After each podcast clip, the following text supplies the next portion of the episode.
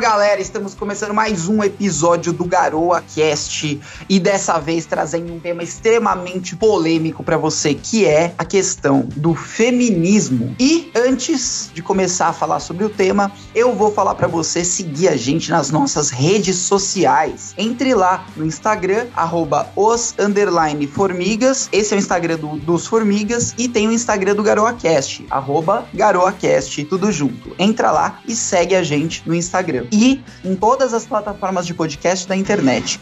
Apple Podcasts, Google Podcasts, Spotify. Uh, estamos também no Castbox e no Anchor FM, que agora foi comprado pelo Spotify. Se você quiser seguir no Twitter, no Twitter só tem o Twitter dos Formigas, os underline Formigas. Se você quiser ajudar essas pessoas que trazem esse podcast maravilhoso para você, você entra lá em apoia.c barra os Formigas. E inicialmente nesse programa agradecer também a, aos R$ 1.300 que nós conseguimos mensais em duas semanas de operação. Muito obrigado a todos os ouvintes, a todos os apoiadores dos Formigas que nos trouxeram esse financiamento maravilhoso de início. É pouco perto da nossa meta, mas estamos começando. Então vamos lá, galera. Quem quiser ajudar a gente, quem puder ajudar a gente, apoia.c barra os formigas. E se você quiser acompanhar a gente no YouTube, o youtube.com barra garoacast, o YouTube do GaroaCast e youtube.com/barra canal do Dainese. Você acompanha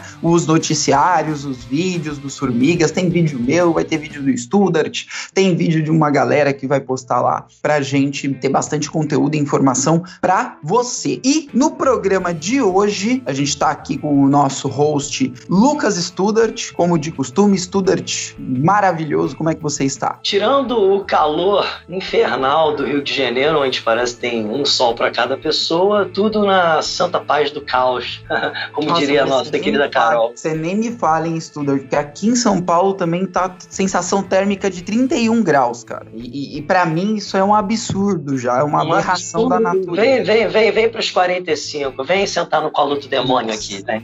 Tô, tô fora, tô fora. E a nossa convidada de hoje, eu vou anunciá-la agora, é, é, a Ana. Ana é doutora. Eu não vou conseguir também falar o seu currículo completo, Ana, porque é muito, muito grande. Então eu prefiro que você se apresente um pouco pra gente, fale um pouco sobre a sua, uh, o seu trajeto profissional aí. E também para não cometer erros, né? Por isso que eu não gosto de apresentar as pessoas. Como é que você tá, Ana? Oi, é, eu tô bem, obrigada pelo convite. Em primeiro lugar, eu queria dizer que o meu sonho era estar com 31 graus de sensação térmica, porque aqui no Rio a gente vive. Eu acho que o inferno deve ser mais agradável em termos de temperatura. Uhum. É, mas, enfim, me apresentando, eu não sou doutora, sou doutoranda ainda, já tá aí o primeiro erro, mas enfim. Viu por isso que eu não apresento as pessoas aqui? Eu, eu sou doutoranda em Relações Internacionais, no Instituto de Relações Internacionais da Rio. Fiz mestrado no mesmo instituto é, tenho especialização em políticas públicas para a igualdade para a América Latina na Claxo e também sou graduada em Relações Internacionais no FRJ. E ao longo de, dessa trajetória acadêmica toda, eu sempre acabei estudando alguns temas relacionados a gênero em diferentes recortes e também tive uma experiência profissional atuando em uma organização que trabalhava com promoção de igualdade de gênero aqui na cidade do Rio de Janeiro e na região metropolitana. Interessante. Olha, seu, dá seu vergonha de dizer o nosso currículo depois disso, né? Ah, eu, com uma, eu, eu, com uma mera graduação e uma especialização, entendeu? o Dainese sendo um mestre já em engenharia, mas, pô, sinceramente, Ana, nossa senhora, botou a gente no chinelo aqui. eu fiz o meu mestrado e depois eu falei, não, não, chega, pelo amor de Deus, eu não quero fazer doutorado, não. Mas eu admiro muito quem faz, Ana, admiro muito quem faz. Eu acho que foi uma decisão muito responsável ter desistido do mestrado, ter desistido depois do mestrado, inclusive. Não, é terrível, é terrível. Só os alunos de mestrado e de doutorado sabem o que sofrem na mão dos professores nesse país aqui. É Sim. Mas é, começando o nosso programa e a gente indo um pouco para a pauta, né? A gente tem que, acho que tem diversos aspectos do feminismo que a gente pode abordar aqui no programa. E eu, eu, eu tenho uma opinião, o Studart tem outra opinião, a Ana tem outra opinião ainda, então acho que vai ter uma discussão muito legal. O nosso ouvinte se prepare, né? Não vai ter treta, não, Studart. Hoje eu tô da paz, não quero treta. Tem Quem disse que tem que ser você, cara? É, é verdade, pode ser que seja o Studart que treta. Mas tudo bem. Mas uh, vamos começar. O que eu acho bacana é da gente dar uma, uma pincelada no histórico disso aí, Studart. E aí, essa parte é com você. Beleza, eu vou falar é, bem, bem por cima mesmo pra galera entender. É, o feminismo ele come, começou na realidade ali, no movimento sufragista. A Ana provavelmente pode me corrigir depois se eu tiver passado alguma coisa, tá? Eu só tenho uma graduação em história, então eu posso errar. Então, é, mas não entender, um movimento sufragista é um movimento que prega o sufrágio universal, que no caso seria uh, a igualdade do direito do voto a todos os indivíduos da sociedade, certo? Perfeito, exatamente. E, e, isso começou ali é, com, com as sufragistas, entendeu? Que justamente lutavam pelo direito ao voto, que é o que a gente chama de primeira onda feminista. Depois a gente teve a segunda onda feminista, que foi mais ou menos ali na década de 70, 60, 80, pegou todas essas gerações, que também já era totalmente diferente da primeira, que eles já pregavam muito mais é, as questões de liberdade individual do que as questões jurídicas de direito a voto, por exemplo. E agora a gente está passando atualmente pela terceira onda feminista, que aí eu prefiro ir opinando ao longo do, do, do programa. Mas basicamente é isso. O feminismo não se resume a um fato de hoje, ele já é construído ao longo de várias décadas. Já teve a primeira onda, a segunda onda, estamos na terceira, cada uma com a sua particularidade, com a sua reivindicação e com os seus métodos, que é o que eu acho bem importante de pontuar. É, porque também a gente tem que ver que no passado, né, no passado, acho que até que bem distante, pelo menos do que, do que a gente consegue observar hoje em dia, uh, as mulheres tinham bastante dificuldade, né, de, de impor uh, as suas vontades perante a sociedade civil, né? Então você tinha que você tinha, você não tinha o voto, né, o direito ao voto. Então as mulheres elas não podiam votar. Também eu não, não sei que ano que você se refere, Studart, que isso acontecia. Eu acredito que seja bastante tempo atrás, certo? Sim, sim, perfeito. É o movimento sufragista. Agora me deu um branco, sinceramente. Eu quase peguei meu laptop aqui, mas eu acho que ele foi pós Primeira Guerra, é, logo após a Primeira Guerra Mundial que se começou o movimento sufragista. Talvez o direito ao voto tenha sido um pouco anterior na Inglaterra. Talvez a Ana saiba até melhor do que eu nisso, porque eu sempre gosto de dizer para o espectador, sim, a minha formação é história, mas eu nunca exerci a função de historiador. É, eu trabalho em outra área, eu trabalho na área de relações públicas e hoje em é dia... não falar o ano certo para gente eu, eu, já, eu já te falei o ano certo, pós Primeira Guerra, então você pode botar 1918, 1919. Tô te zoando, mas é exatamente, então, pós Primeira Guerra, é, a gente tá falando aí de sobre 1900. 1918, 1919, inclusive, um fato aqui curioso, mesmo a época da gripe espanhola, né? Sim, sim. Há exatos. Há 100 anos, né? Vamos falar 100 anos atrás, né? Sim, então, exatamente. há 100 anos atrás as mulheres não podiam votar, né? Uhum. Uh, existia. As mulheres trabalhavam nessa época, ou não? Olha, durante a Primeira Guerra Mundial, como os homens iam para a guerra, muitas mulheres tiveram que assumir a função dos homens nas fábricas. Isso aconteceu também na Segunda Guerra Mundial entendeu? Então a gente viu, é, principalmente tem aquela famosa imagem, né, aquele pôster da mulher com um muque erguido, entendeu? Eu acho que você deve pensar, saber qual imagem que eu estou me referindo, né? Então, justamente porque após a primeira e depois após a segunda guerra mundial, que é aí que a, a, essa coisa foi aumentando gradativamente e o movimento foi aumentando gradativamente, as demandas aumentando gradativamente e também as manifestações aumentando gradativamente em prol desses direitos. É, você quer acrescentar alguma coisa, Ana? Sim, então, é, você falou 100 anos, né? O sufrágio é, me, é bem menos do que isso na realidade. Por exemplo, e com, você pode pensar, é, ah, em alguns países, sei lá, da África, que passaram, enfim, por processos de descolonização, esse processo é bem mais recente tal, mas o sufrágio na França, o sufrágio feminino, acho que foi em 1944. Então, assim, é 70 anos, mais ou menos, de lá até aqui, não chega a 100.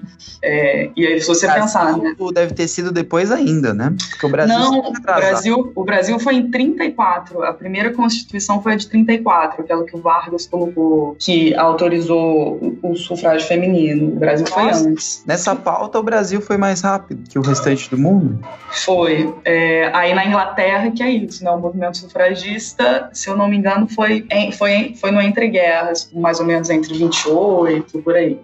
Mas é isso. Aí, em primeiro lugar, é, eu queria explicar uma coisa, porque essa divisão né, em ondas, ela é feita meramente para fins didáticos. Assim, se você pensar, algumas dessas pautas, elas ainda estão até hoje. Por exemplo, as pautas relacionadas a voto, que na verdade elas tratam de direitos políticos, elas estão até hoje, né? Se a gente pensar, por exemplo, na situação do parlamento brasileiro, você tem cerca de 70 deputadas em 570. Então, a Mas a questão... gente tem cota, inclusive, nos partidos para candidaturas femininas, então isso não se justifica tanto. Bom, eu acho que aí é uma questão que o, o próprio, eu esqueci o nome dele, está, Danásio, Danésio. Dainésio. Dainésio. Eu acho que o próprio... Dainésio. Eu acho que o próprio Dainésio pode ajudar nessa conta, já que ele é engenheiro, né? É, se mesmo com cota você continua tendo uma subrepresentação desse jeito, é que você tem um problema estrutural envolvido. Mas, enfim, enfim, é, falta de interesse das mulheres de, de ingressarem na política. É, eu, eu percebo, eu percebo uma movimentação pequena das mulheres na política, é, Ana, e isso eu, eu até te falo com bastante propriedade, porque eu, eu liderava um movimento político aqui na cidade de São Paulo com 400 membros. E de 400 membros, uh, a gente tinha poucas mulheres e, e a gente tinha políticas internas para ter mais mulheres entre nós, justamente porque a gente achava importante isso né, de, de, de ter mais essa representatividade. Só que as mulheres mesmo não se interessavam muito por política. E aí eu chegava no grupo das mulheres, né, que tinha, e eu não fazia parte, lógico, né, porque, enfim. Mas eu chegava lá, o pessoal do grupo das mulheres, e falava, gente, a gente precisava de mulheres para gravar. Vamos gravar temas, vamos gravar vídeos sobre alguns temas, tal, vamos. Quem anima? pouquíssimas pessoas animavam. E, e geralmente a pessoa, a galera que animava, acabava, enfim, tinha que. É... E o oposto acontecia com os homens homens, né? Quando a gente falava, vamos gravar um vídeo, aparecia 15, 15 saía do rabo. pedindo para gravar, entendeu? Exatamente. Então, eu acho que aí tem, isso. tem algumas questões que é que elas o não sei pode ser facilmente explicado, né? Se você tem um país em que as mulheres elas só começam a ter acesso ao direito político de votar em 34, você já consegue refletir que a incidência de mulher e o acesso delas à política é muito menor. Então, você justificar isso como interesse, que interesse é uma coisa que pode ser reduzida a gosto a mera vontade, quando você tem uma série de outros impedimentos a, a esse acesso, é uma coisa que fica um pouco complicada. E, de repente, pode ser também os ambientes pelos quais vocês estão circulando. Na minha turma de mestrado, tinham três homens. É uma turma que estuda política. De 14 alunos, três eram homens, todas eram mulheres. Então, é isso, os espaços de acesso ao poder e os espaços de acesso à política, eles são restritos a homens. E, normalmente, vocês circulam por esses espaços. Então, é muito difícil quando você não tem essa rede de contato pré-estabelecida você chegar e acessar mulheres. É, é a mesma coisa que eu chegar num, sei lá, num curso de medicina e perguntar assim, ah, e aí, quem faz, quem aí quer, quem aí tem interesse por política? Não estou dizendo que médicos não têm interesse por políticas, mas é muito diferente você fazer, falar, afirmar isso num curso de ciência política, que a maior parte é de mulheres. Quando eu fiz graduação na FRJ, a maior parte da minha turma também eram mulheres. No doutorado, a maior parte da minha turma também é mulheres. Então, acho que vocês podem estar circulando um pouco pelos lugares errados. E isso se justifica então, porque a política é nichada. Então, mas se a gente tem tantas mulheres frequentando esses cursos, por que, que isso não se reflete na política, ainda mais a gente tendo a, a política de cotas para as mulheres durante as eleições nos seus partidos e, como você mesmo disse, muitas mulheres participando de cursos de ciências políticas, de relações internacionais, realmente cursos que são muito envolvidos intrinsecamente com a política atual. Então, é, a política de cotas ela não é uma política de vagas, ela é uma política de candidatura. E aí isso dá margem para uma série de coisas. A gente tem o caso do Laranjal do PSL, que basicamente era você utilizar as verbas do fundo partidário para incentivar candidaturas femininas e usar o dinheiro delas para promover outros candidatos que eram homens. Ah, eu achei, né, nessas eleições eu achei uma laranja do PSL. Eu acho. Então, a gente tem aval do açaí, né? A gente tem um, uma série de exemplos. Então, isso não é refletido. Eu sou natural de Volta Redonda. É, eu votei em uma mulher para vereança. A Câmara de Volta Redonda, se eu não me engano, ela tem 23 deputados. Todos são homens. Não tem nenhuma mulher. 27, eu acho. É, não tem nenhuma mulher eleita. Isso não. Então, assim. Mas você votou nela pela qualificação ou por ela ser mulher? Não, obviamente que eu votei pela qualificação, né? Eu sou política, eu não voto por gênero, eu voto por qualificação. Mas se existe uma mulher capacitada que defende os interesses que eu defendo, eu acredito que ela possa me representar um pouco melhor, inclusive uma, em uma dimensão pessoal. Inclusive, é... só um, um parente aqui, mandar um abraço pro nosso amigo Pablo de Volta Redonda, e também faz um trabalho muito bacana por lá, mas um trabalho político, né? Muito bacana uhum. por lá. E você, é, você, você mora em Volta Redonda hoje? Não, eu moro no Rio. Eu moro aqui desde que eu vim fazer faculdade, já até uns oito anos, nove anos. Ah, na cidade mesmo, né? A cidade Isso. calor, aquela cidade que ferve o chão mesmo. Exatamente. Meu Deus do céu. Esse pra ir agradável. E pra ir no ano novo, Ana, tudo fechado. Tudo fechado. Fizemos nada. Ficamos em casa. É, é essa, essa situação ela tá muito complicada, né? O pior é aquela a expectativa de sair dela tá cada vez mais longe. Mas, enfim, é, tem uma coisa importante que eu queria pontuar sobre o histórico que o Lucas fez, né? Sim. Que é justamente isso, assim. Quando, quando a gente fala em feminismo, na realidade a gente está falando em feminismos, no plural. É, vocês, vocês me convidaram aqui para debater a temática e eu tenho a minha perspectiva, mas provavelmente vocês podiam chamar uma outra mulher que estuda feminismos e ela teria uma, um discurso totalmente diferente do meu, porque a gente tem uma série de vertentes, a gente tem uma série de metodologias de análise é, empírica e teórica, então essas coisas vão diferenciando. E esse, essa divisão em ondas como eu disse, ela é feita para fins didáticos, né? não só na temática do feminismo. Toda divisão em onda ela é uma divisão artificial que foi criada para ajudar na didática de ensino, para as pessoas se situarem um pouco melhor no tempo. Então, não dá para. Uma coisa que é importante ressaltar é que, assim como eu disse, ainda hoje a gente tem questões relacionadas a direitos políticos. Então, a primeira onda não acabou. Ainda hoje a gente tem questões relacionadas a acesso a direitos sexuais e reprodutivos. Então, a segunda onda não acabou. Então, essas coisas, elas vão, elas na verdade se somatizam. Eu, eu elas não se encerram. Eu queria entender um pouquinho, Ana, o que, que seriam esses direitos. Porque, assim, é, você falou que ainda tem, uh, tem ainda demandas na parte política, tem demandas na parte sexual que, teoricamente, os movimentos feministas, você falou que são vários, né? Você, você disse que não é um, apenas um, são diversos, e cada um deles luta por alguma causa específica. Então, qual, qual quais seriam as demandas desses movimentos no que tange a questão eleitoral e, por exemplo, a questão sexual que você colocou aqui? Então, um exemplo bem simples sobre isso é, vem da, do assunto anterior, né? Por exemplo, o feminismo liberal ele vai reivindicar que você garantindo a representação feminina na política, você solucionou esse problema, né? Ou seja, se você tem mulheres eleitas, é tudo bem, tá tudo certo, superamos a desigualdade de mulheres na política, garantindo a participação delas. Um feminismo interseccional, um feminismo marxista, que já venha de uma análise um pouco mais crítica, focada em alguma, na crítica de algumas estruturas de opressão, ele vai falar que isso não basta, que foi exatamente a pergunta que o Lucas me fez. Você votou em uma mulher só por ela ser mulher? Não, eu votei em uma mulher porque ela defendia coisas que eu considero importantes. Ou uhum. seja, você precisa ter mulheres eleitas e essas mulheres elas precisam ser comprometidas com a pauta dos direitos das mulheres. Uhum. É, e isso vai além de meramente representação. Por exemplo, isso no âmbito do emprego. Você não adianta você ter uma, uma indústria em que você tem 50% dos cargos ocupados por, por mulheres. E aí, se você vê esses,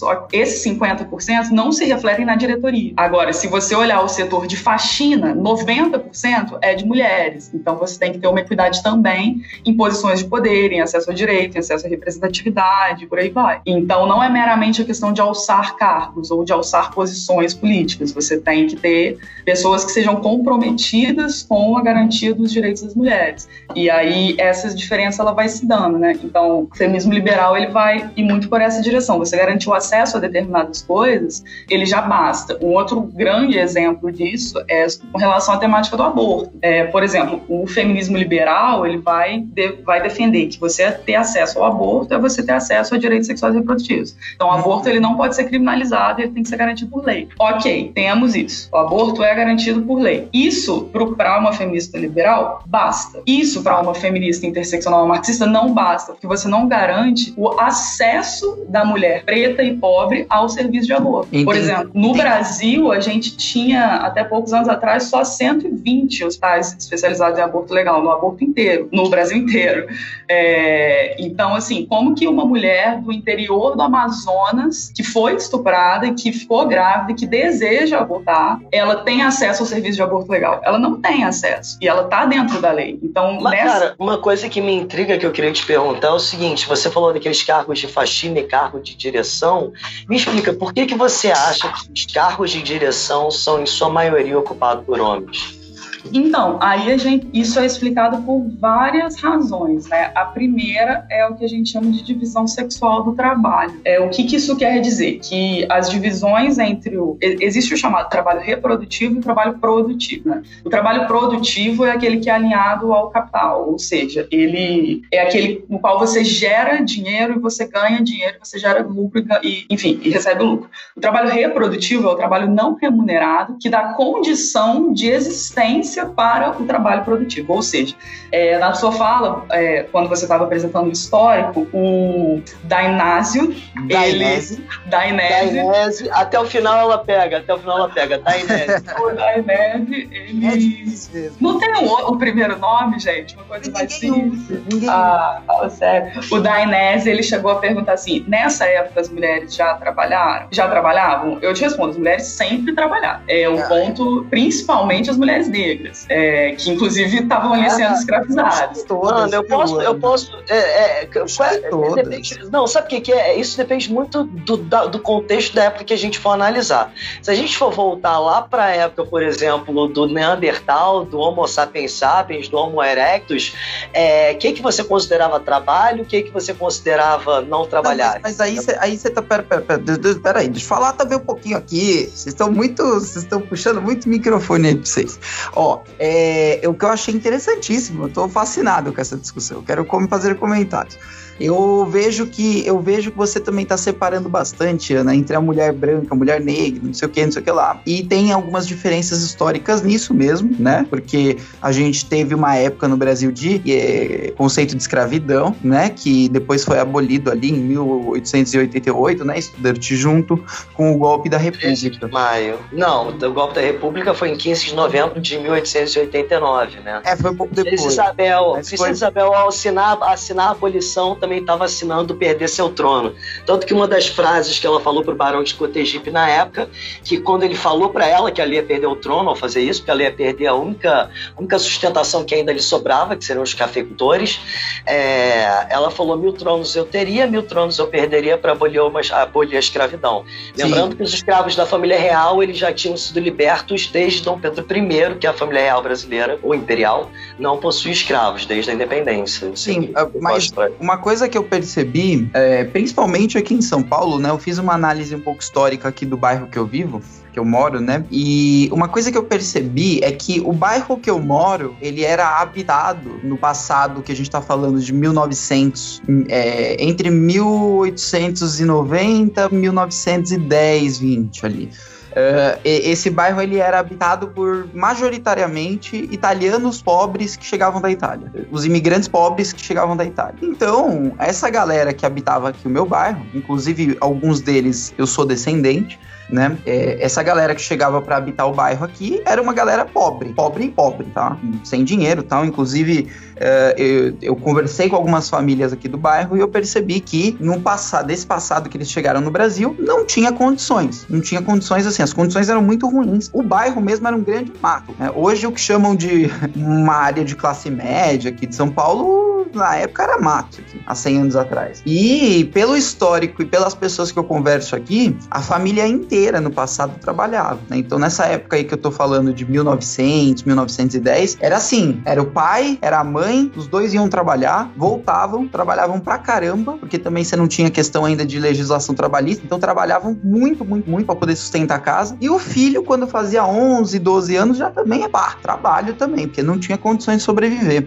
Né? Eram famílias muito pobres. Nobres. E, e você não, eu acho que talvez o contexto da mulher ela ter parado de trabalhar durante a história da humanidade, principalmente que eu tô falando dos, dos do começo do século, é, desse século é, que a gente tá falando. Da né? Revolução né? Industrial, né, mais ou menos. Exato, de 1900 para 2000, né, que eu tô falando deste século específico. É, o que fez as mulheres, eu acho que abandonarem um pouco seus cargos nos trabalhos foi porque a, é, a condição talvez tenha melhorado um pouco das famílias e você já não precisava mais ter duas pessoas se matando de trabalhar. Uma só se matando de trabalhar e a outra se dedicando mais à família, que é uma tarefa tão nobre quanto trabalhar, é, dava, conseguia pagar as contas e tal. Não sei o que que eu, eu, eu acho, eu acho que a Ana não concorda com isso, mas eu só acho. É, é um ponto, né, que eu tô colocando aqui que eu já ouvi falar a respeito e corrobora com algumas coisas que eu já ouvi. Eu queria saber a opinião da Ana. Não, assim, existem alguma, algumas coisas que elas precisam ser explicadas, assim, porque justamente isso. Eu estava explicando antes a diferença entre, entre o conceito de trabalho reprodutivo e trabalho produtivo, para a gente poder alinhar o discurso e pelo menos falar nos mesmos termos. Né? Uhum. É, então, assim, quando, pensando que mulheres trabalham, trabalham, esse é o ponto. E o segundo ponto é o que eu vou falar que normalmente elas trabalham duplamente ou triplamente, porque elas acumulam funções.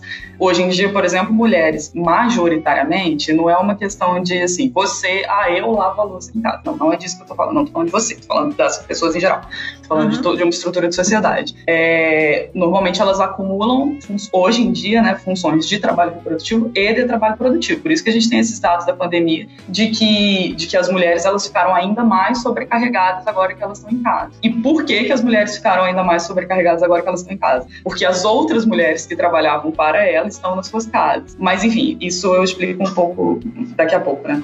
É, porque assim, é, não tem como a gente discutir trabalho feminino sem entender as divisões de raça envolvidas nisso. Então, assim, mulheres sempre trabalharam, sempre. A questão é que algumas estavam sendo escravizadas, trabalhando forçadamente, no caso mulheres negras, é, uhum. vivendo sob colônias. Algumas estavam vivendo, algumas aí, no caso de mulheres brancas, estavam vivendo, desempenhando as funções reprodutivas do lar. Porque a gente tem que parar com essa noção de, tipo assim, ah, a mulher, no século, a mulher, a mulher brasileira no século XIX, ela não trabalhava, e a gente lembra da assim a moça que ficava em casa lendo livros. Assim a moça era uma, tinha todas as outras mulheres que não eram assim a moça da novela da Globo. E por aí vai, né? Então, a, assim, gente tá, a gente tá falando então de um outro período que é antes da abolição da escravatura, né? Que, que é o contexto do que você tá abordando. É, eu tô falando de tudo, é porque eu tô falando aqui do Brasil, que aí eu quero pular para a Europa, que vocês estavam discutindo sobre a Revolução Industrial, né? Na Revolução Industrial, mulheres trabalhavam, crianças trabalhavam, né? Aí todo mundo.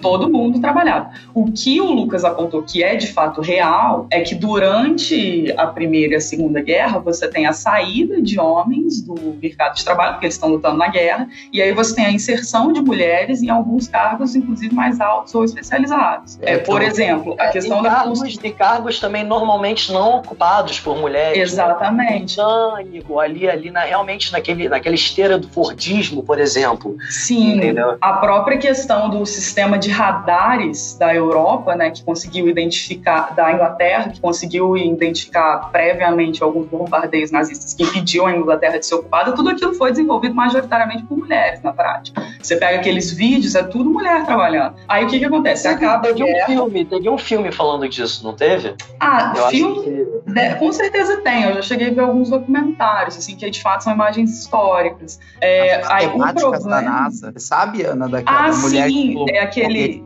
ficou traduzido como Estrelas Além do Tempo. É isso. E é exatamente isso, né, que esse filme mostra, por exemplo, que os, uma, um, e, e são histórias reais as delas, né? É, um dos problemas que uma delas enfrentava é porque não tinha banheiro feminino onde ela trabalhava. Então, para ela acessar o banheiro feminino, ela tinha que sair do prédio, andar um quilômetro, chegar no setor, no setor de serviço, que era onde tinha faxineira. E nesse caso é maior ainda a crítica, porque são, as três são mulheres negras, né? Mas, enfim, voltando à questão da guerra, é, a, o que, que você tem? Acaba a guerra, os homens voltam para voltam os seus postos. E aí essas mulheres que tinham acabado de alçar algumas posições, elas são retiradas delas. Então daí surge algum, tipo, isso isso dá, isso dá força para alguns levantes que vão acontecer na década de 60, principalmente ligados à questão da segunda onda, de todo o discurso do pessoal ser político e tudo mais.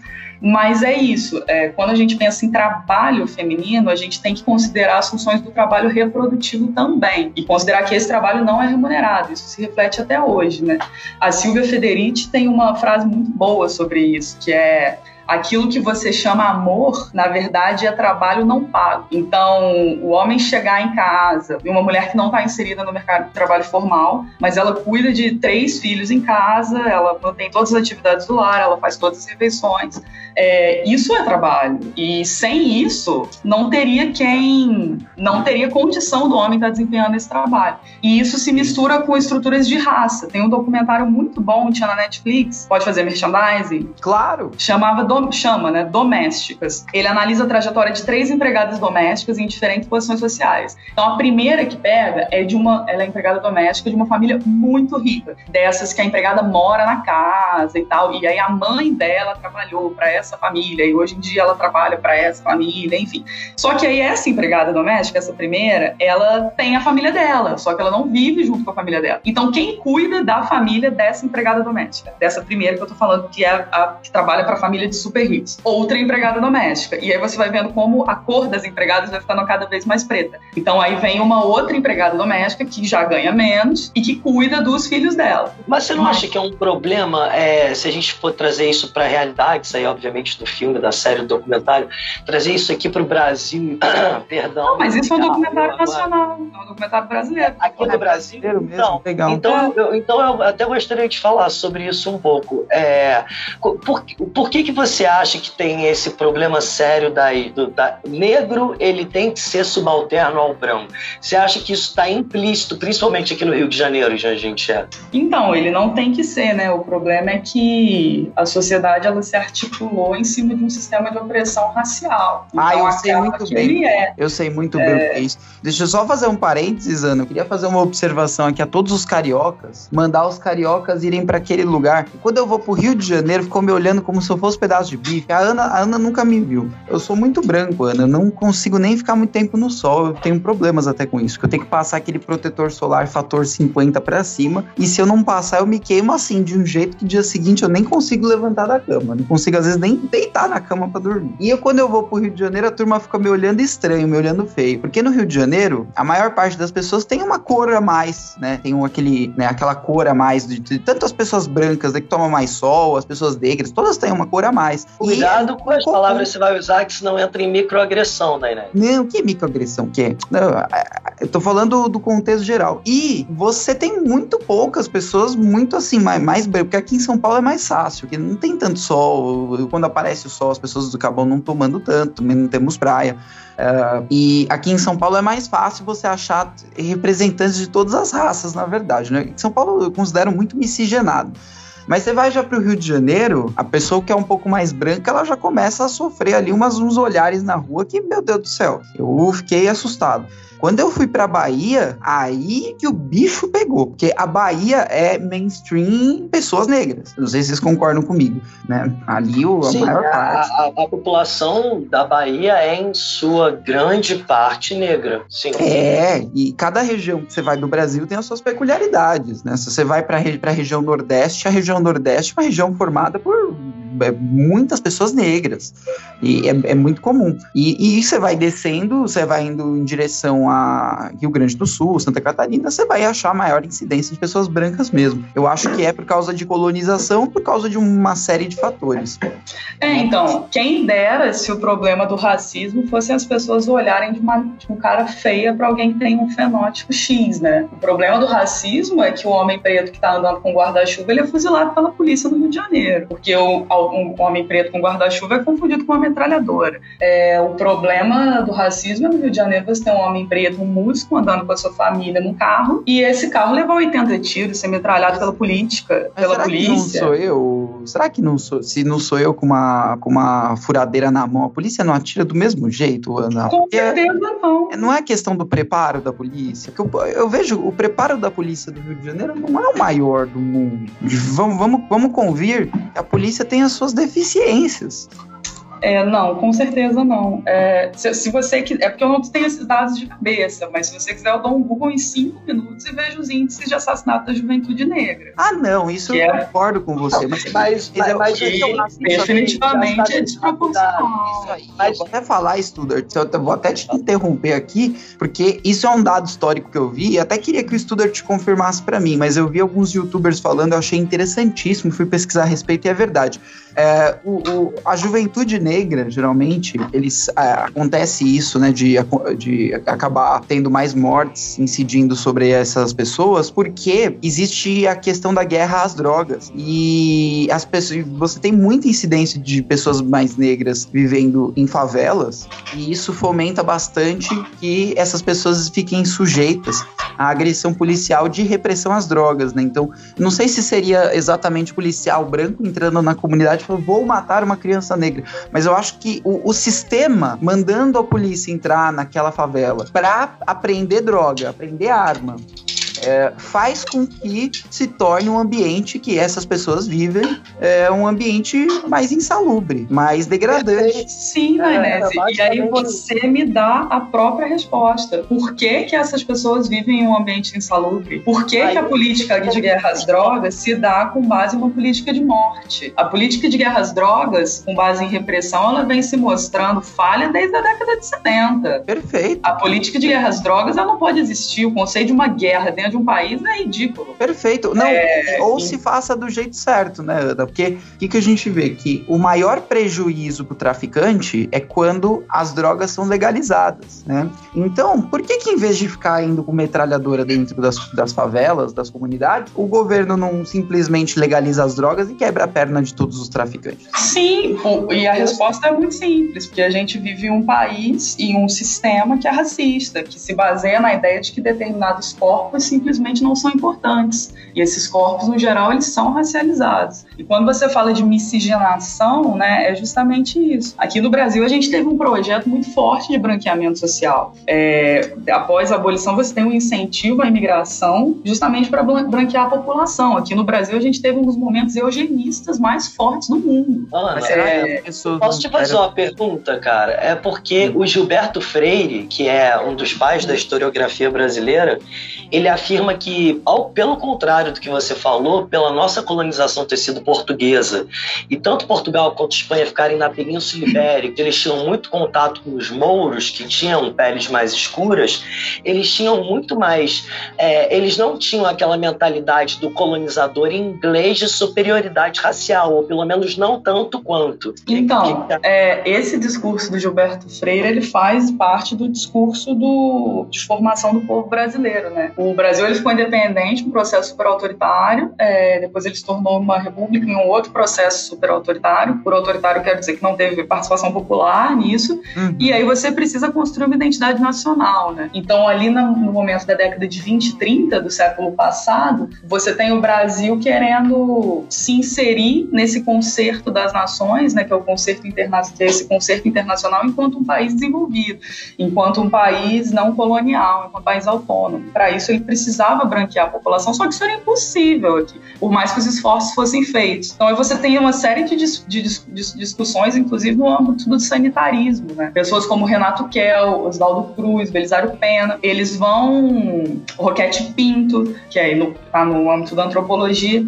eles vão trazer aqui para o Brasil o que a gente chama de, é um nome até meio ridículo, assim, que é contraintuitivo, que é eugenia positiva ou preventiva, que é a eugenia negativa é o quê? Aquela do nazismo, que você mata o outro. A eugenia positiva é o que você vai melhorando a raça por meio de hibridização, ou seja, estimulando é casamentos interraciais. A Argentina não, cara, porque a Argentina realmente é uma população, por exemplo, não, basicamente branca. Não, então, e havia um representante lá foi pesado. Sim, no México também. Só que aí é, é isso que a gente tem que, tem que discutir, né? Eugen, quando a gente fala em eugenia, não necessariamente é essa visão alemã. Por exemplo, aqui no Brasil, mais forte, que, enquanto na, na, Argentina a gente teve uma eugenia positiva, aqui a gente vai ter, é, muito conduzida pelo Belisário Pena, é, a eugenia preventiva, que é o que? É você aliar a política sanitária a isso, ou seja, você melhorar as condições de vida da população, é, tipo assim, você fornecer saneamento básico para ela e tudo mais, ajudaria o povo a se tornar mais evoluído e a raça mais limpa.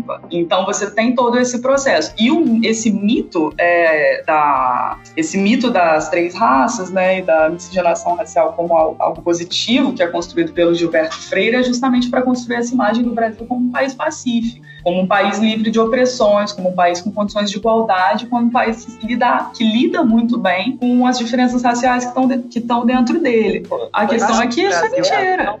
Coitado do Gilberto, Ana. Coitado do Gilberto. Ele não está aqui para se defender, Ana. Gilberto, pô, Gilberto é pai da historiografia. Não, mas, mas, Ana, você acha que o Brasil não é assim? Lida muito bem com a questão de miscigenação? Gente, como que um país em que um jovem negro morre a cada cinco minutos lida bem com a miscigenação? É, é, eu, eu, quero que vocês me expliquem de onde não, vocês estão tirando isso. Eu te explico, eu te explico. Nos Estados Unidos, você tem, é, você tem segregação pesada. Bairro negro, bairro branco. Aqui no Brasil, é, eu não sei, porque eu vivo num meio que eu não sei, eu não, eu não, eu não, eu não enxergo se às Fernando, vezes, você vivem é, é diferente, por exemplo, de onde aqui eu vivo, que é São Paulo. Mas eu vou falar minha experiência por São Paulo. Ah, Deixa, posso te fazer uma pergunta? Tem de, tem de tudo. E tô todo mundo acostumado com tudo, assim, com japonês, com negro, mulher branca, gente de cabelo roxo. Você vai na Augusta, então cabelo roxo não falta. Pode fazer. Você estudou em escola particular ou pública? Eu estudei em escola particular. Quantos pretos tinham na sua sala? Ah, boa pergunta, não lembro. Tinham muitos moreninhos. Os moreninhos, deixa eu ver. Era.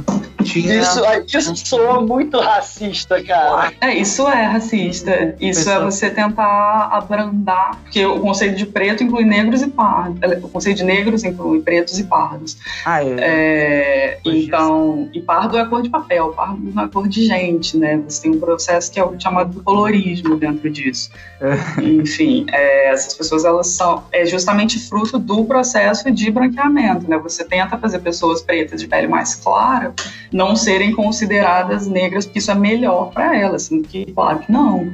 É... Eu, eu, não sei se isso foi uma coisa pensada, porque nada me faz nada me faz acreditar que um governante com algumas intenções consiga influenciar 100% da sociedade civil. Mas não é um governante, eu tô falando de um processo histórico, eu tô falando aqui do, do último país a abolir a escravidão no mundo. Sim, sim, mas aí...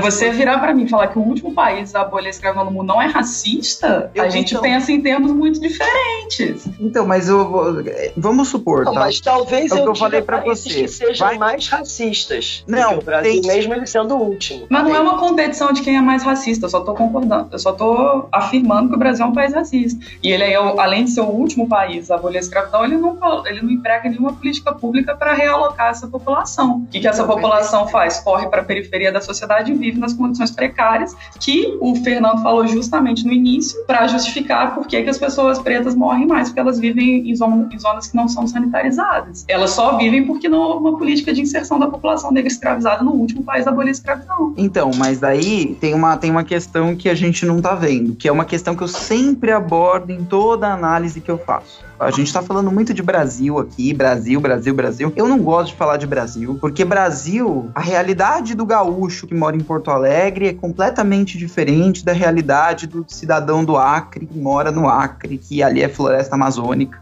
entendeu? Então é, é, outra realidade, outra vida, outro estilo de vida, outras expertises que a pessoa tem que ter para sobreviver em cada uma das regiões. Até outra então, cultura, né? É outra coisa, é outra cultura, completamente.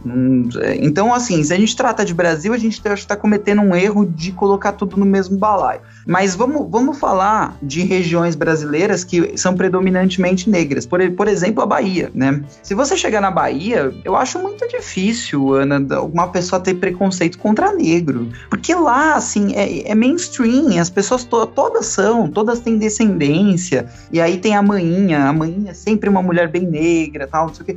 Então, é, complicado, porque depende da região. Se você vai pro Rio Grande do Sul e você chegar lá e fala, não, realmente, aqui tem, só tem branco, um negro aqui, ele se destaca porque é, é uma minoria. Mas o branco na Bahia, ele é uma minoria também, completa, assim, completamente, né? Então eu acho que é muito de regionalidade. É, e eu acho que a gente abordar a regionalidade faz com que a gente cometa menos erros de, uh, de colocar tudo no mesmo balaio, é, sabe? É, assim, quando a gente fala de regionalidade também, a gente não pode vir com essas certezas absolutas. Se você reduzir as mulheres da Bahia, a figura da mãe muito preta, desculpe, sua lei de racista é xenófobo. Mas, enfim, o conceito de minoria, ele não se trata de uma quantidade da população a, Li, a Lilia Schurtz, ela tem um conceito que é o de, min, de maiorias minoritárias. Mas por que é xenófobo? Entendi. É xenófobo porque você está tratando de uma região e você está imputando determinadas características a ela sem nenhuma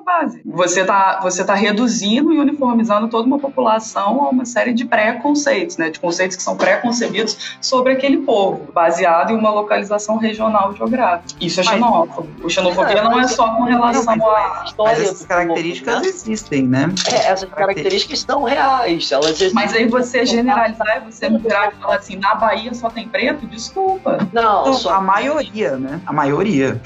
E aí você atribui quali qualidades a essa, a essa população. Não, mas eu não isso é xenófobo. Mas, mas eu nem falei sobre qualidades. Eu falei sobre características de, da sociedade, não sobre qualidade se eles são bons, ruins. Não, sou, não faço juízo de valor. Eu tô falando sobre é, uma questão endêmica na sociedade da Bahia. Que qualidade é não é só se é bom ou ruim. Qualidade é você qualificar qualquer tipo de assertivo que você faz. Então, você virar e falar, na Bahia tem um preto, na, aí, aí logo, as, a maior parte parte das mulheres elas são a figura da mãe, e isso é você está imputando um estereótipo a uma determinada região. Xenofobia não é só com relação internacional, ela pode existir no âmbito nacional também. E o Nordeste, ele, o processo de branqueamento no Nordeste, ele foi um pouco mais falho do que aqui no Rio Grande, aqui no, aqui no Sul, no Sudeste, né? Por isso que lá você tem uma população, no geral, mais racializada. E aí os recortes de cor e de raça eles se dão de maneiras distintas. Agora, fazer, é, ah, Studart, houve um, ah. houve um processo de. de uma, houve uma tentativa de processo de branqueamento do Nordeste, historicamente, no Brasil? Então, é, o que eu queria falar antes era até um atento histórico aqui que, pós-Guerra do Paraguai, em 1870, tinha um plano de reforma agrária, justamente. E naquela época a reforma agrária era possível, não era a reforma agrária que o Jango pregava em 63, que era meio inviável, mas naquela época era possível justamente para o quê? Negros alforriados que lutaram na Guerra do Paraguai e também para militares. Essa, essa, essa, essa reforma agrária não saiu do papel até 1889, quando a gente teve o golpe da República. Então, é, se você pensar um pouco, e eu estou fazendo uma conjectura aqui, queria saber a opinião de vocês, talvez se essa reforma agrária tivesse sido feita não só para os negros alforreados da guerra, mas também depois para os negros que foram liberados pós-abolição, a gente não teria, por exemplo, uma sociedade mais integrada, porque os negros não iriam para as marginalizadas, para as questões, no, no caso, para as marginais das cidades, assim? Sim, porque você estaria incidindo com a política pública. Por isso que uma das pautas que é inclusive respaldada pela Constituição de 88 do movimento social atualmente é a reforma agrária, porque essas opressões elas estão imbricadas, né? O conceito de reforma agrária. Eu falei uma reforma agrária em 1870, quando a gente tinha muita concentração de, não que a gente não tenha hoje, mas naquela época era uma coisa muito mais acentuada, entendeu? Então era uma, uma reforma agrária era possível, até porque a própria coroa possui inúmeras terras. Então, você faria, mas não foi feita. E o que, que aconteceu com esse povo hoje? Eles não você faria, né? Estamos voltando lá, você faria, você o imperador faria. Agora não foi feita, entendeu? É, a gente não adianta conjecturar. Parlamento. O parlamento era composto justamente por esses cafeicultores que não gostariam de ter uma reforma agrária.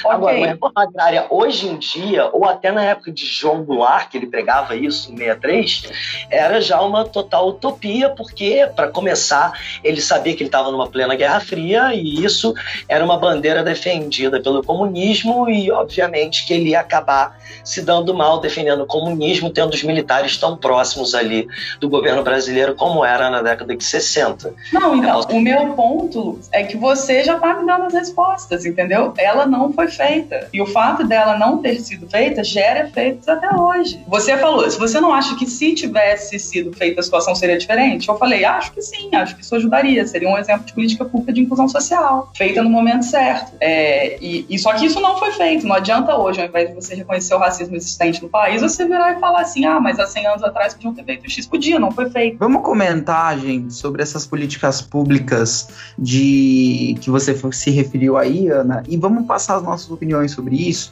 que eu acho importante, porque aí eu, eu quero chegar em alguns conceitos. Mas antes, eu até queria uh, perguntar para você uma coisa que você tocou num ponto importante, né? Você falou que Hitler ele fazia um, um, um eugenismo, né? Ali, uh, ele analisava as pessoas por questão de, de, no caso, né, de descendência religiosa, né? E ele segregava essas pessoas em campos de concentração e, e torturava, fazia o diabo com essas pessoas, fazia trabalho forçado e muitas dessas pessoas no final acabavam morrendo ou indo parar em câmaras de gás, em fogueiras, enfim, né? A gente sabe muito bem a história da Alemanha nazista. E no Brasil, uma política pública que me arremete muito à Alemanha nazista é a política pública de cotas, né?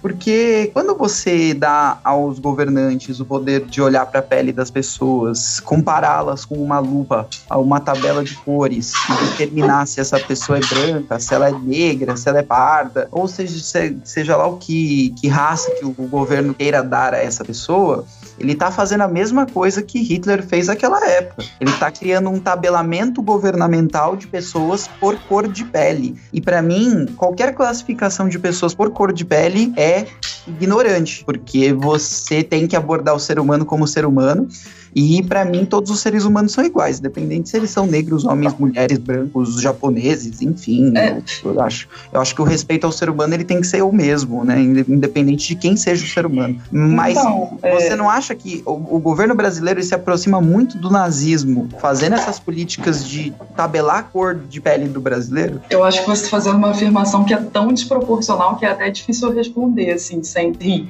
Mas, enfim, é... definitivamente não. Você já ouviu falar falar na diferença do conceito de igualdade e conceito de equidade? Já, não concordo com nenhum dos dois, mas já. Então, é, o que, que a gente fala quando a gente fala de equidade? Por a gente, eu não estou falando só de mim, não. Estou falando da ONU e uma série de instituições que são liberais. Eu não estou falando de pessoas marxistas, não.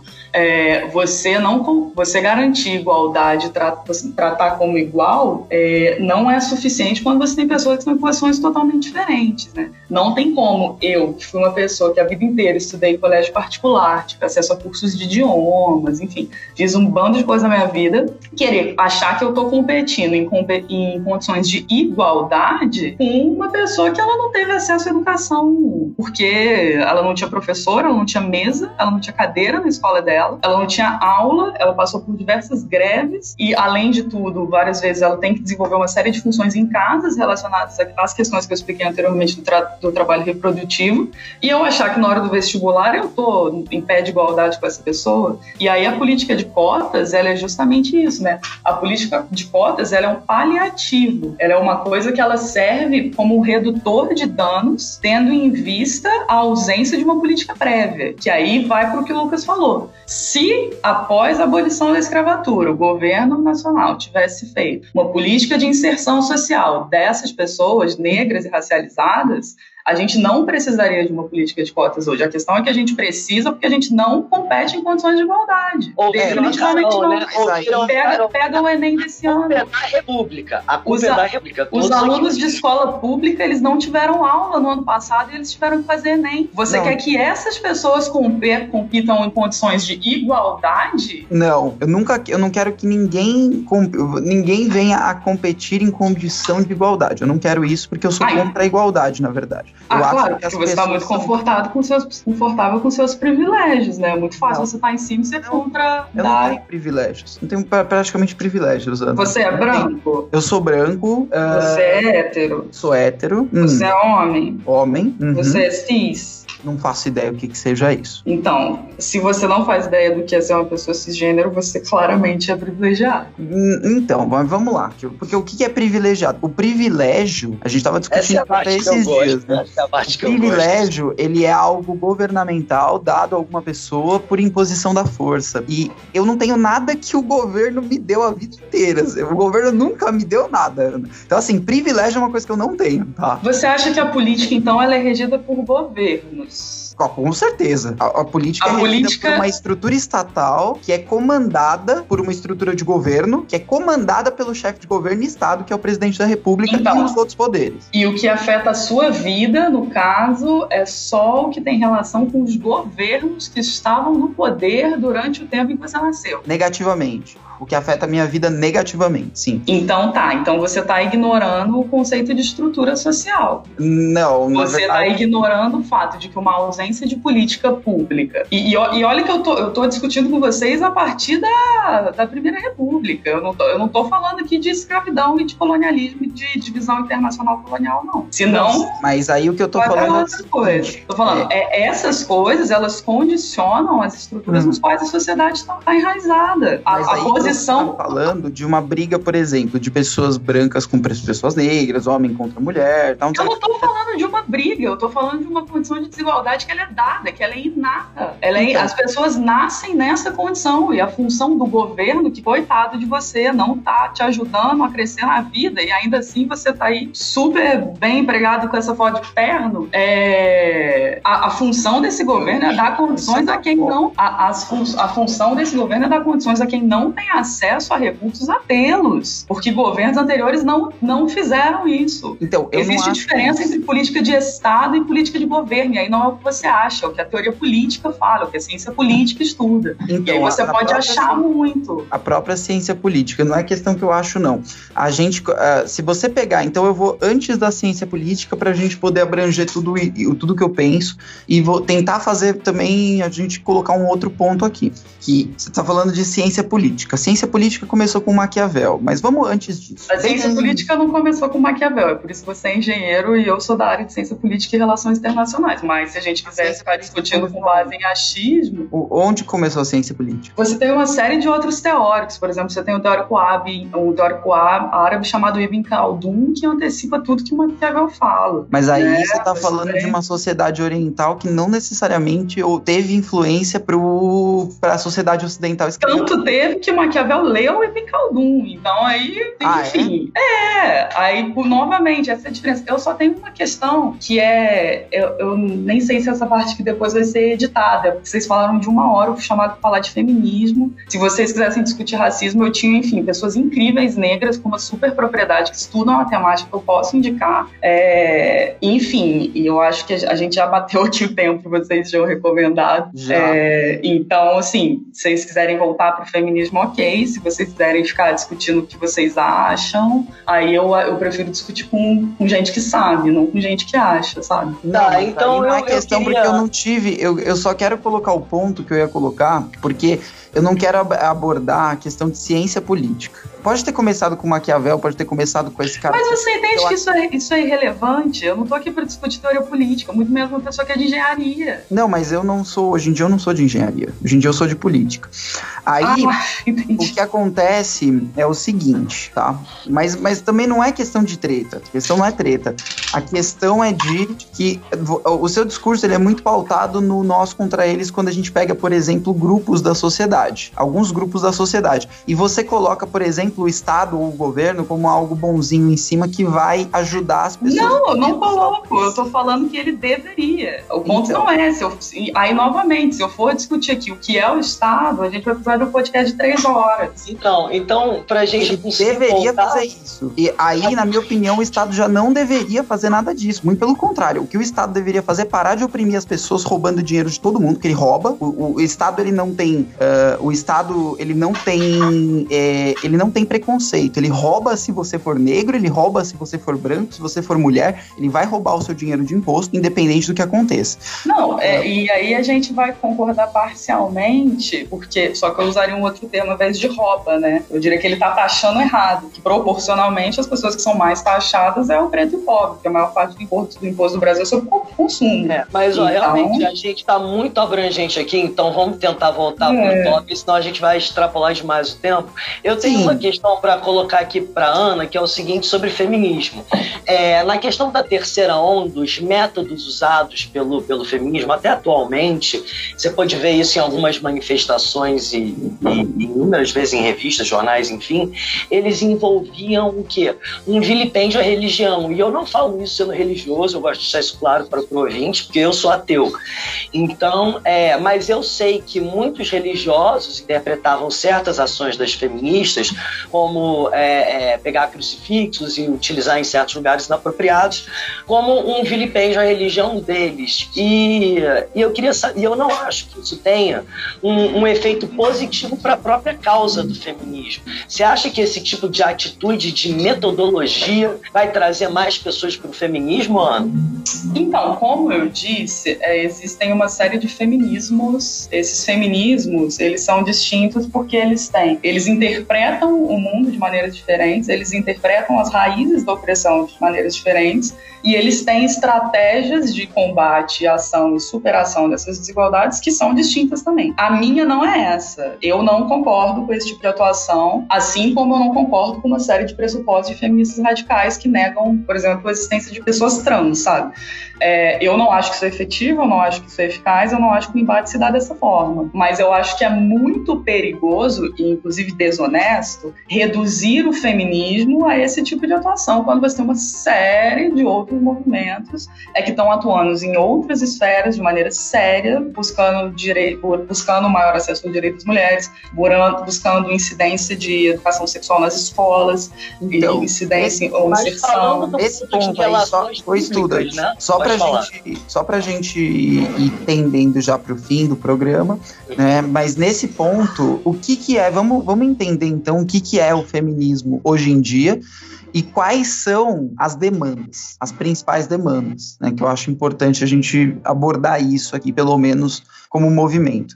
Então, é, numa questão bem pragmática, assim, algumas coisas que você teria. Você teria acesso a direitos sexuais reprodutivos e, em especial, a justiça reprodutiva. Que o que, que é? Direitos reprodu sexuais reprodutivos é você ter acesso aos meios necessários para se reproduzir, exercer sua sexualidade da maneira como você queira. Isso diz respeito a você quantos filhos você quer, você. E, e quando eu falo ter quantos filhos você quer, eu estou falando tanto de acesso ao aborto quanto de de acesso a métodos contraceptivos, quanto ao acesso a serviços públicos que garantam a que possibilitem a uma pessoa ter um filho, né? Que deem condições mínimas para essa pessoa ter um filho. Então, na, falar de direitos sexuais e reprodutivos não é só falar de não ter filhos, é falar de ter filhos também. É, e aí esse conceito ele é elaborado um pouco mais para o de justiça reprodutiva, que é justamente isso, é você garantir os meios pelos quais essas pessoas elas podem ter isso. Foi o exemplo, por exemplo, que eu dei com relação à questão de número de hospitais de aborto legal no Brasil, ou o que eu dei com relação a, enfim, uma pessoa ela quer ter um filho, mas ela não tem condições financeiras de ter esse filho. O que, que tem que acontecer? Essa mulher ela tem que ter essas condições financeiras. Eu não estou falando que o Estado tem que dar um dinheiro para ela mensal. Estou falando que o Estado tem que possibilitar condições de que essa mulher tenha trabalho, né? E por aí vai. Tá. É... Nesse caso, vamos supor que o Estado não tenha dinheiro. O que, que ele deve fazer? Mas eu não estou falando de ter dinheiro ou não, entendeu? Eu não estou falando que ele tem que dar dinheiro. Eu não estou falando que ele tem que dar uma bolsa maternidade para a mulher. É, até pode, né? Eu até acharia ótimo se tivesse. No caso, ele precisa prover recursos. Então, ele pode prover... desenvolver uma série de frentes de trabalho, por meio de obras públicas, enfim. Aí é uma discussão de economia, que aí a gente já fez uma discussão de política, é, e a gente precisa encerrar isso aqui. É, é... eu já, já vou deixar registrado tá, vai ter a parte 2, vai ter a parte 2 desse, desse podcast aqui, porque realmente é um assunto complexo e que exige mais do que o tempo estipulado, é. gente. Então, é, e esse é um problema que é inerente de você discutir gênero, porque o gênero, ele é de certa forma uma, o que a gente chama de uma categoria de análise, né? O gênero, ele está embutido em diversas esferas da sociedade. Então, quando você discute política, você tem que entender que a política é o que a gente chama de genderizada, né? A política é pautada por questões de gênero, assim como a economia é sustentada em cima de questões de gênero. Então, assim, um feminismo marxista, por exemplo, um feminismo interseccional, ele, quando você perguntou o que, que o feminismo quer fazer, ele quer acabar com essas diferenças. Ele quer, ele quer que essas estruturas genderizadas elas tenham condições de igualdade, que elas sejam, que elas sejam rompidas. Ele quer, por, e aí numa dimensão prática, ele quer que uma mulher não seja estuprada a cada cinco minutos no Brasil. Mas, mas isso eu não, eu não acho que é uma questão de igualdade, é uma questão de respeito. Uma mulher, uma mulher sendo estuprada, isso é um crime. Isso é um crime que tem que uh, ser punido ao rigor deste crime, né? Sim, e, sim, mas aí por que, que só homens não têm esse respeito, entendeu? Porque majoritariamente são homens que estupram e não mulheres que estupram. Mas por que, que você não tem isso entre relações lésbicas? Por que, que você não tem isso com relação a mulheres que estupram homens? Eu, eu não tô falando de caso de pedofilia, aí é um outro departamento. É, mas, né? nesse caso mesmo, eu não, eu não entendo como isso também funcionaria. Será que funcionaria uma mulher ter tentar estuprar um homem na rua?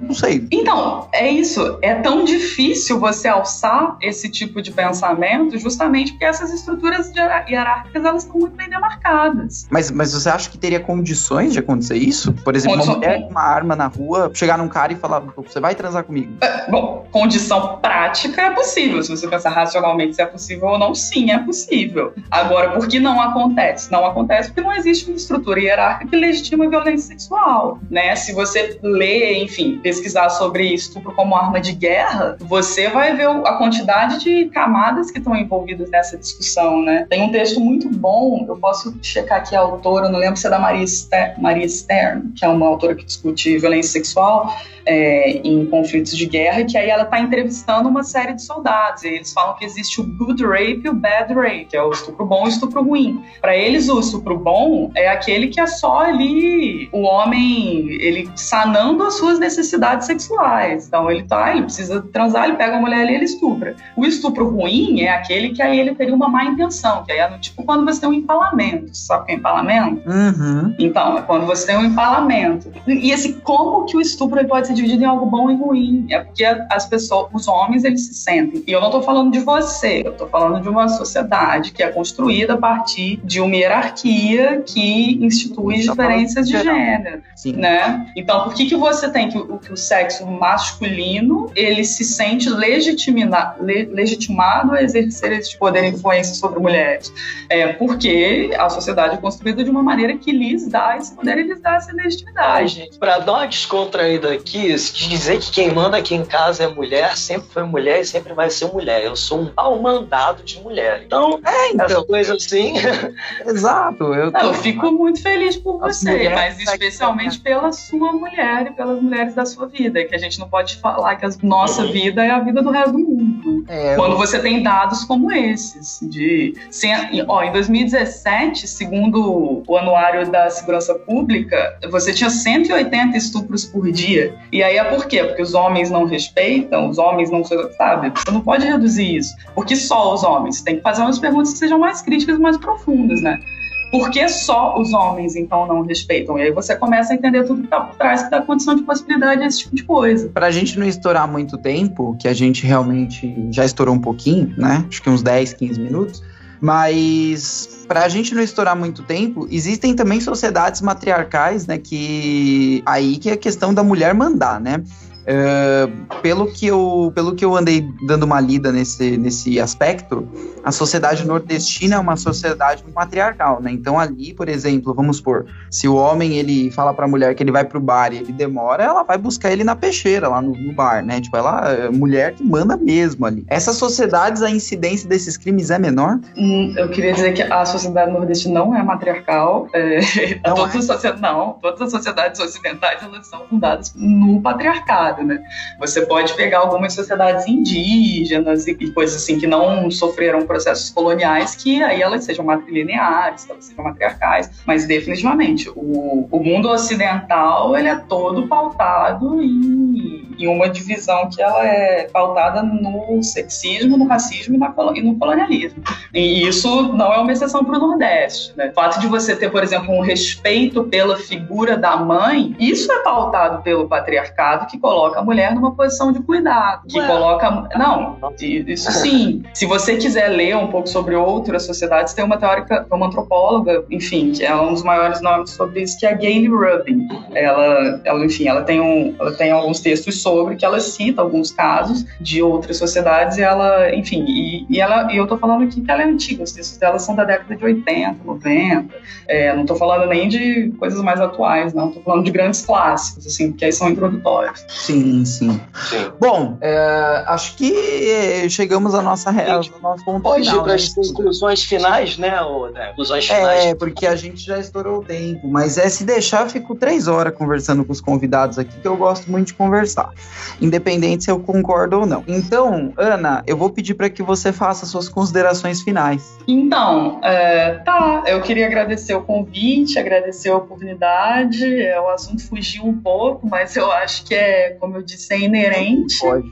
né? É, não, não existe um só feminismo, é, existem uma série de feminismos, e gênero é essa estrutura que está imbricada em uma série de outras coisas, e aí é, é esperado que essa discussão vá para outros lados, porque é uma discussão que, antes de ser iniciada, ela necessita de alinhar alguns conceitos. Foi um pouco do que eu tentei fazer no início, mas acabou que a gente correu para um outro lado. É, e, enfim, quem quiser, quem quiser pesquisar mais sobre isso, a literatura está aí enorme, é, tem muita coisa sobre. Tem uma coleção que foi organizada pela Heloísa Buarque de Holanda, ela chama Pensamento Feminista, Conceitos Fundamentais. Tem três livros, um só sobre pensamento brasileiro, um só sobre pensamento terceiro-mundista e um sobre pensamento de teóricas internacionais. Eu acho que, e ele é uma coletânea de artigos, eu acho que é muito bom para quem está querendo se inserir um pouco nesse tema, e aí você acaba, como são muitas teóricas, ser umas 30 teóricas ao todo,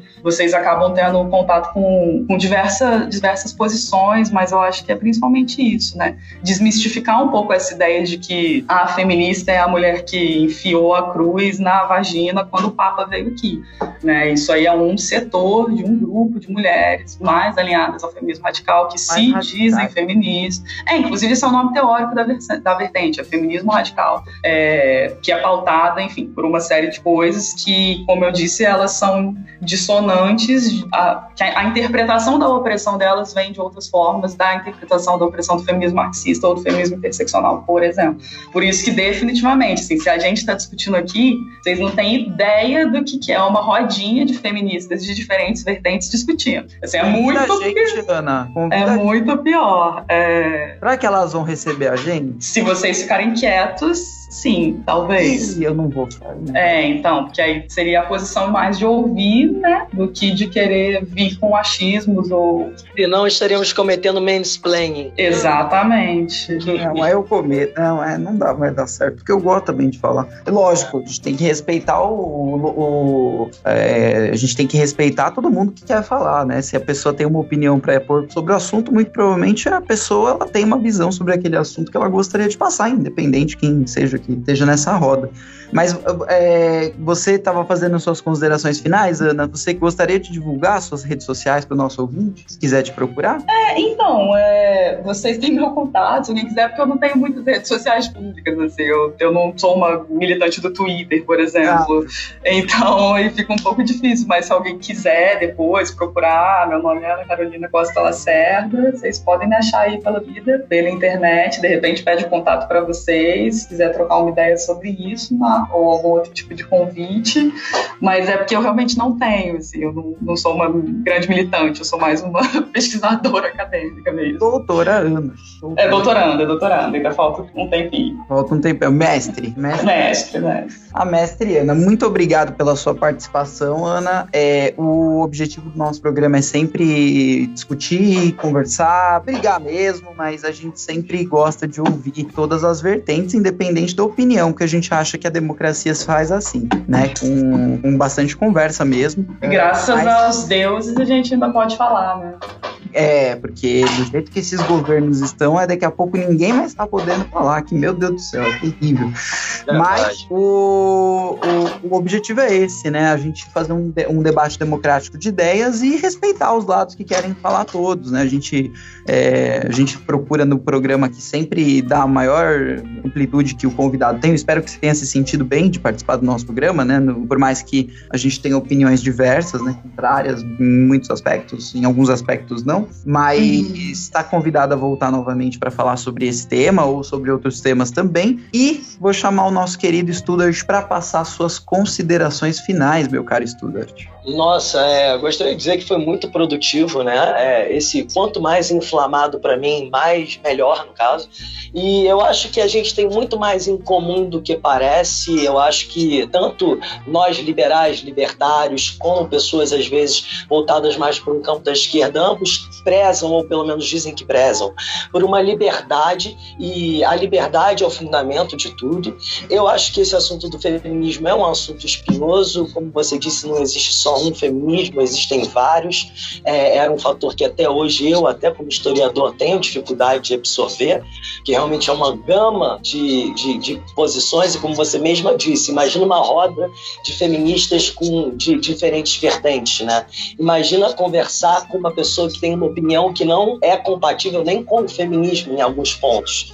Então é lógico que esses atritos viriam e que o podcast sempre enveredar para outros cantos, porque quando se fala de feminismo, feminismo, a gente acaba enveredando para o campo da desigualdade social, a gente acaba enveredando para o campo do racismo e ou até para o campo do Estado.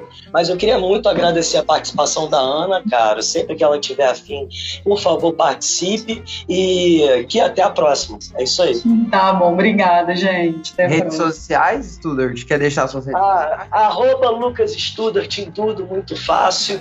Só me seguir lá, gente. Muito obrigado. Boa! E a gente vai chegando ao fim do nosso programa. Se você quiser seguir a gente no YouTube, é, youtube.com/barra garoacast. Então você vai achar lá os nossos programas e também os nossos cortes dos programas, né? Muito obrigado a todos vocês que assistiram. Essas são as plataformas que você pode se inscrever para receber o nosso podcast. Uh, falei do nosso YouTube, o nosso Instagram é garoacast, siga a gente lá também. E se você quiser ajudar essa equipe que traz podcast semanalmente para você, você procure por apoia.c barra os formigas, que você vai conseguir ajudar a gente. Independente das discussões que a gente tem aqui no programa, a gente gosta de trazer convidados que têm ideias também bastante contrárias às nossas, não pela briga, não pela mas pelo debate de ideias, pelo, pelo que as pessoas conseguem construir em uma conversa. E eu avalio essa conversa aqui como sendo uma conversa construtiva, por mais que tenha tido alguns atritos, esse tipo de coisa. Então, esse é um fazer o nosso podcast ser um podcast de bastante conversa, independente de quem seja o nosso convidado. Espero que o ouvinte tenha gostado e a gente vai trazer muito mais conteúdos como esse para você. Muito obrigado a todos que ouviram até aqui. A gente talvez consiga mudar o mundo, talvez não consiga, mas a gente vai continuar tentando. Falou!